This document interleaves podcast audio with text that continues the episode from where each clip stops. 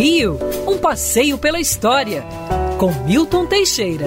Amigo ouvinte, dia 22 de junho de um remoto 1874, o Brasil era ligado à Europa pelo cabo submarino.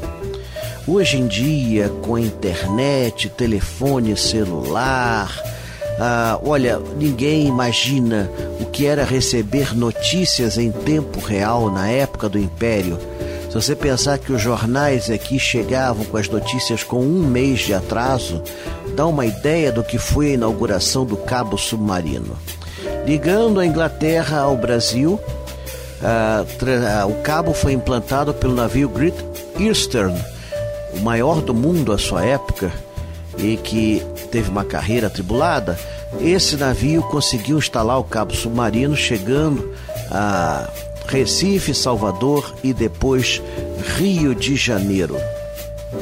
Quando foi inaugurado, no dia 22 de junho, Dom Pedro II mandou um telegrama para as principais casas monárquicas europeias, em especial para a Rainha Vitória, com quem ele estava estremecido até há poucos anos e procurava reatar relações diplomáticas.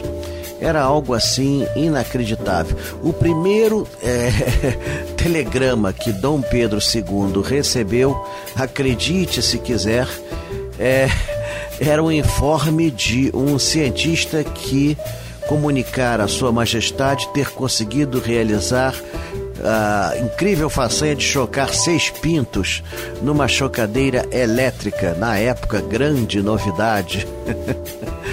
Ai, esse cabo submarino prestou ótimos serviços à época do Império e ainda hoje uh, se usam cabos submarinos. Só que hoje a coisa é bastante ampliada, são gigantescos, você permite milhares de ligações, inclusive telefônicas. Na época nós só tínhamos o telégrafo mas dá uma ideia do que foi, né? Houve, houve celebração e até uma revista teatral falava do novo cabo submarino que ligava o Brasil ao mundo. Agora tínhamos notícias em tempo real e quem tivesse paciência e dinheiro podia conversar com amigos e parentes na Europa, claro, né, pelo telégrafo Morse, em tempo real.